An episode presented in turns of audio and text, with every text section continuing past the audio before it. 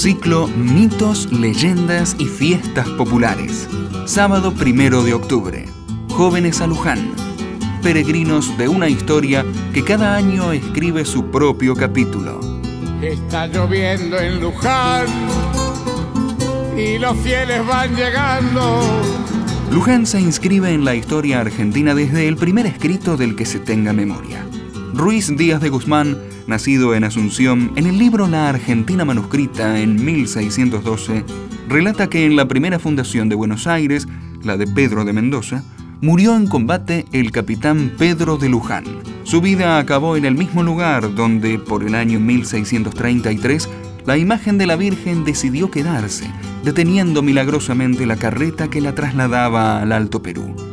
Desde ese pasado, pleno de relatos y milagros, viene la historia de una pequeña escultura hecha de terracota en el valle de Paraíba, en San Pablo.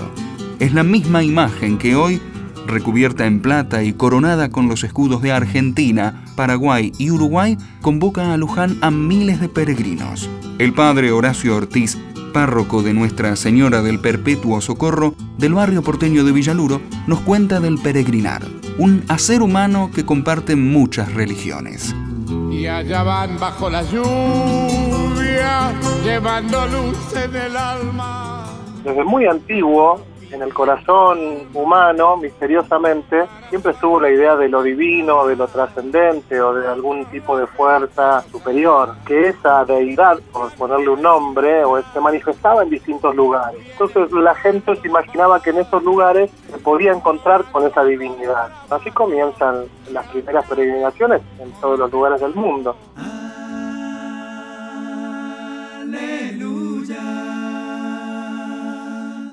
La primera peregrinación, organizada por la Arquidiócesis de Buenos Aires, se hizo en 1871, como reconocimiento al cese de la epidemia de fiebre amarilla que asoló a la ciudad de Buenos Aires.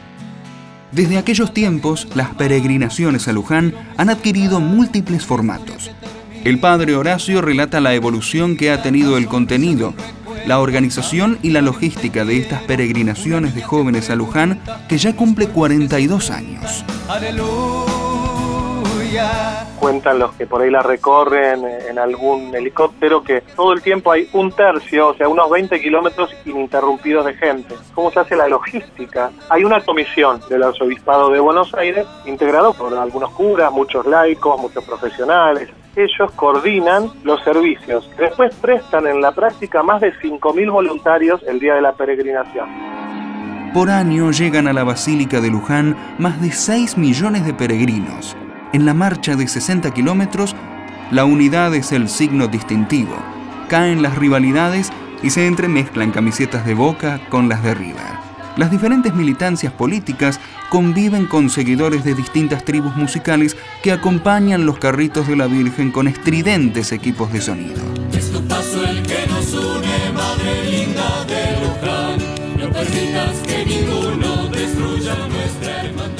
En 1975, la primera peregrinación que movilizó a 40.000 jóvenes bajo la advocación de la Juventud Peregrina a Luján por la Patria fue todo un desafío. Ortiz, como párroco y organizador, nos cuenta que este año el lema con el que se nomina la peregrinación es un pedido a la Virgen y surge de un trabajo colectivo.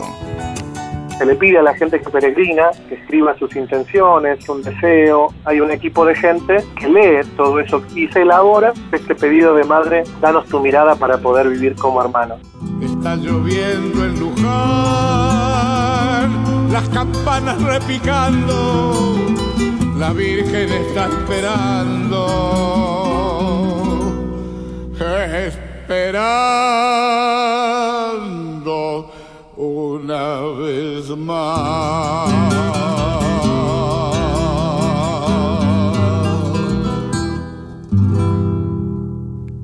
Cada región tiene su historia.